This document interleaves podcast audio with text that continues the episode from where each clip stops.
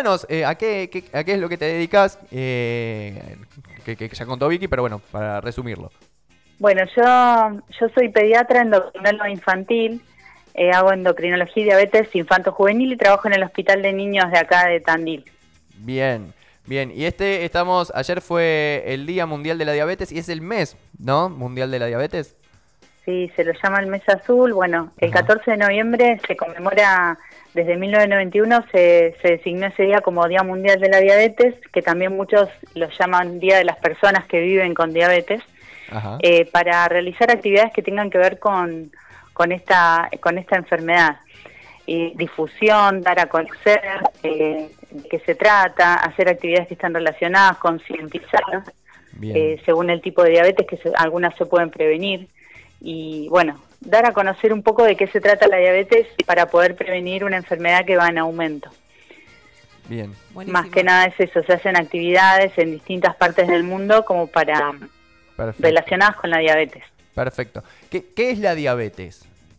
La diabetes es una enfermedad crónica que se caracteriza por eh, un mal funcionamiento de un órgano que tenemos, voy a tratar de explicarlo que no sea una clase de anatomía, pero es un órgano que tenemos en la panza que se eh, dedica a fabricar insulina, que es una hormona que lo que hace es tratar de que tengamos el azúcar en sangre siempre normal.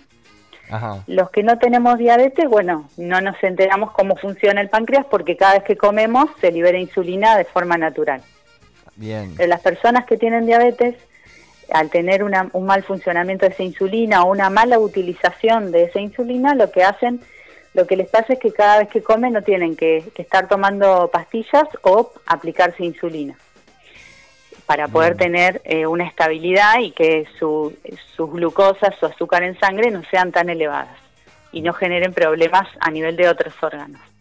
Bien, por lo que entiendo, hay dos tipos de diabetes, ¿no? Una que es como hereditaria, digamos, como que no tiene que ver con la alimentación y otra que sí, o estoy equivocada. No, eso es bastante general. La realidad es que últimamente ya hay muchos tipos de diabetes, eh, pero las que más se conocen son la diabetes, esta, la tipo 2, que tiene que ver con, bueno, con con temas de obesidad y sobrepeso, con malos hábitos alimentarios, pero también hay una herencia bastante marcada en esa diabetes tipo 2, que siempre se la relacionaba con la gente adulta, eh, con, la obesidad, con mala alimentación, pero con el tiempo se fue comprobando que es bastante, tiene que ver con todo eso, pero es, es hereditaria. Eh, si, si en tu familia hay personas con diabetes tipo 2, eh, digo, eh, en algún momento eh, tenés riesgo, si no haces una vida saludable, actividad física, comer sano, eh, el riesgo, y no controlas el peso, está el riesgo de tener diabetes más que otra persona que por ahí no tiene los antecedentes. y también se la relaciona con la insulina. Lo que pasa es que ahora cualquier persona puede terminar necesitando insulina. Eh, después está la tipo 1, que es la que más se ve en pediatría, que es una diabetes que no tiene que ver con hábitos, que en algún momento por una situación de estrés se desencadena y eh, digamos que la predisposición está desde que uno nace, pero en algún momento se desencadena por algún motivo, ejemplo, estrés por la pandemia, por ejemplo, o no sé, una infección viral, por eso se, se da mucho en la edad, en la etapa escolar y preescolar y otro pico en la pubertad. Eh, pero bueno, y ahí se despierta ese tipo de diabetes que ese sí requiere insulina desde el inicio. Eh, y eso no tiene que no tiene que ver con nada que haya hecho esa persona ni con que no haya hecho actividad. Puede ser una persona deportista puede ser que coma saludable y que así mismo en algún momento se desencadene este tipo de diabetes que requiere insulina porque el páncreas no no la está fabricando. Pero eso bueno también requiere cuidados requiere vida saludable eh, aplicarse insulina. Claro. Bien Sí, es, eh, es muy impactante a veces cuando ves a los chicos que, que tienen, que, que, aprenden a diferenciar y a saber qué, qué porque un chico que no, no pasó por eso no tiene idea qué importante o la importancia para su cuerpo de consumir azúcar o carbohidratos o determinadas cosas. Y los chicos, yo tenía una amiga cuando era chica que tenía diabetes y tenía clarísimo eh, y tenía una información extra que por ahí el resto de los chicos no, y ahí empezábamos a aprender un poco sobre también lo que estábamos consumiendo. Tal cual, sí, sí. Y te hago una pregunta, vos que nombraste la pandemia, ¿no? Como el estrés y además el tema del cambio de hábitos, ¿no? En la infancia. porque ella me Sí. pasó una nota muy interesante Sí. sobre los cambios y sobre la obesidad infantil y los eh, la falta de ejercicio, los cambios en la alimentación, eh, cómo en la pandemia eso, aparte de, de perjudicar Claro. a nivel social a los niños, también en todo lo que son los hábitos saludables. Sí, la realidad es que ya era preocupante antes de la pandemia el tema de los hábitos, del sedentarismo, de la obesidad infantil, que es como otra. Se considera que la diabetes es una epidemia por, por el tema que va en aumento, por los casos mundiales que hay de diabetes, que se estiman que pueden aumentar mucho más. Y el tema de la obesidad también se considera como otra epidemia y ahora se las llama las epidemias gemelas, de hecho, porque van de la mano. Claro. Y con el tema de la pandemia, la verdad que eh, todo lo que ya estaba mal de antes, con respecto a, hábitos y alimentación, me estoy refiriendo, empeoró mucho eh, con la pandemia.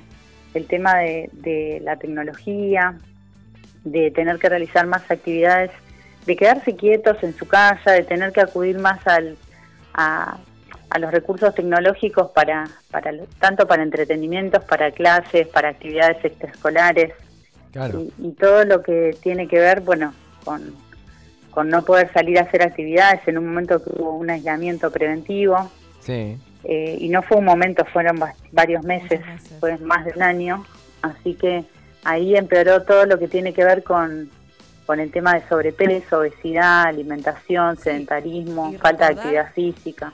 Que los chicos fueron los últimos en poder retomar Sí. su vida, ¿no? Porque eh, siendo tan importante que los chicos pudiesen salir y, y jugar, fueron los últimos. Yo eh, recuerdo el primer día que pude volver al supermercado con mis hijas, que estaban como locas corriendo al supermercado como si fuese una fiesta, porque hacía meses que no, No- veían no gente. Eh, Sí, y eso sí, es muy, muy fuerte desde el lado emocional y desde el lado físico. Totalmente. Sí, y lo del lado emocional que sí genera ansiedad, más ganas de comer.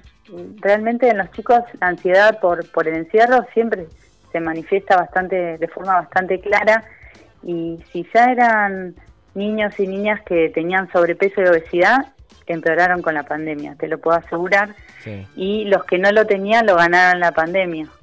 No digo todos y todas, pero pero gran parte, eh, digamos, muchas muchos niños y niñas que tenían un peso normal o que no tenían ningún ningún tema de salud con la pandemia, eh, se vio que, que, bueno, aparte de que dejaron de consultar también porque Claro. no se acercaban al, al Eh, eh, sistema de salud. Eso te iba a preguntar, miedo. si, si notaste que a, a partir de, de- de esto, ¿no? Del encierro y todo esto que estuvimos viviendo, eh, hubo más casos, eh, más consultas o menos, ¿no? Claro, pues en un momento eran menos, pues no, no, no íbamos al médico directamente eh, y por ahí hoy eso se ve reflejado en, no sé, un incremento de, de casos de, de, de- de obesidad infantil o, o de distintas eh, patologías. Sí, sí. Eh, al principio, bueno, la gente no, no asistía tanto al sistema de salud Ujú. Y los que más necesitaban no iban porque eran los de riesgo. Claro, Era muy contradictorio todo. Y cuando nos venían a pedir para hacer actividad, les teníamos que decir que no. Y, y si bien uno había estado matándose todo el año previo, pidiéndoles por favor que hagan actividad, era muy Claro. como contradictorio todo. Todo lo que teníamos que decir, que les habíamos recomendado, teníamos que decirles que no lo hagan. Claro. Eh, y la realidad es que después empezaron, cuando empezaron a volver al sistema de salud, por lo menos en mi consultorio, sí.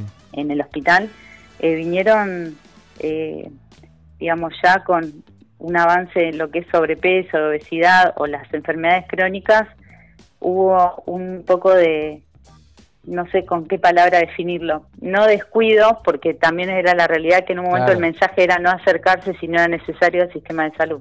Eh, La gente a veces no sabe para qué lado correr también. Y sí, Eh, pero sí hubo un poco de deterioro del- de temas de salud crónicos. Yo que atiendo enfermedades crónicas, sí, Sí. noté eh, un alejamiento del sistema de salud.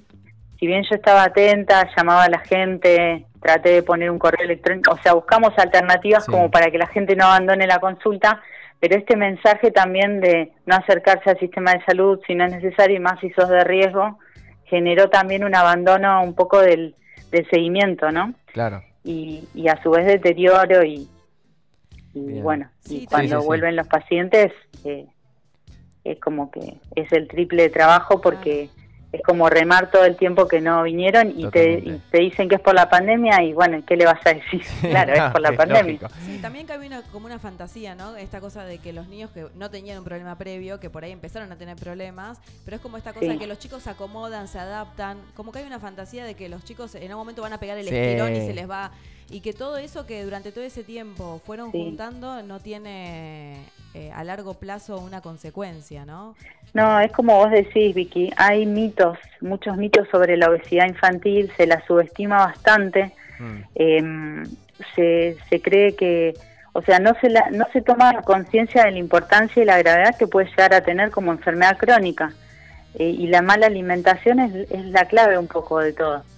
Tanto sea por falta de acceso o por, por desconocimiento, por el tema económico, ¿por qué no decirlo? También. Porque es muy importante También, no, no. por no, la no. falta de acceso a verduras, porque todo muy, todo bárbaro con el tema de comer saludable, orgánico, pero también hay que tener acceso a todo eso.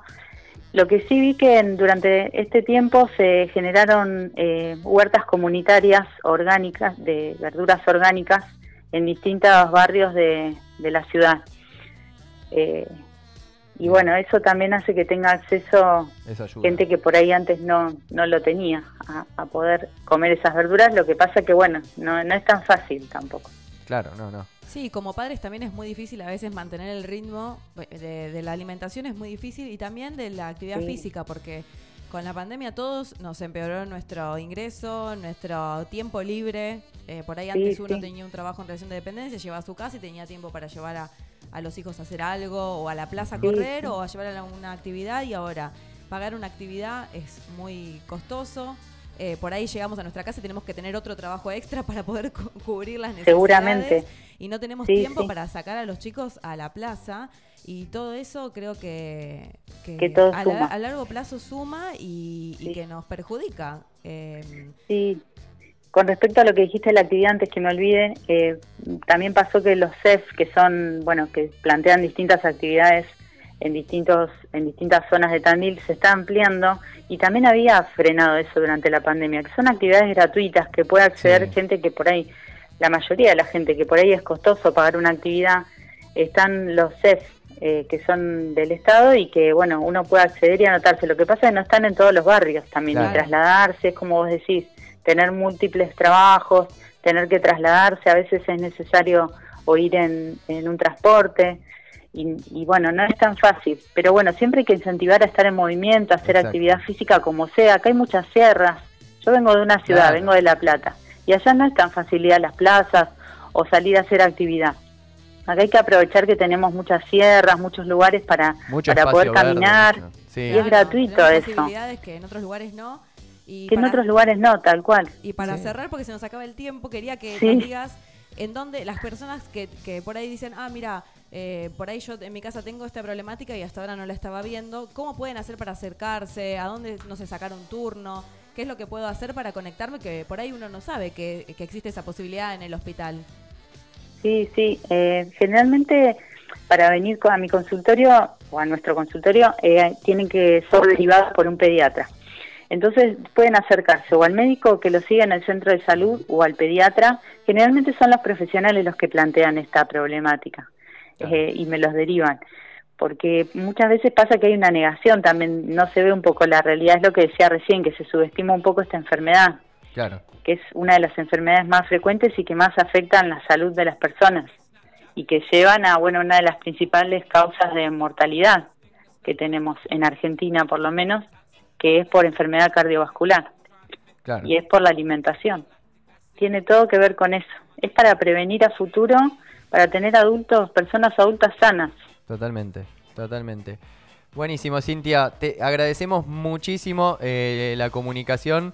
eh, y me parece súper importante eh, visibilizar y, y- y difundir, ¿no? Esto, concientizar también eh, sobre este sobre la diabetes. Sí, me llevamos parece. un año hablando de alimentación y es muy importante Es saber muy importante las las consecuencias, que esto- claro. que esto tiene.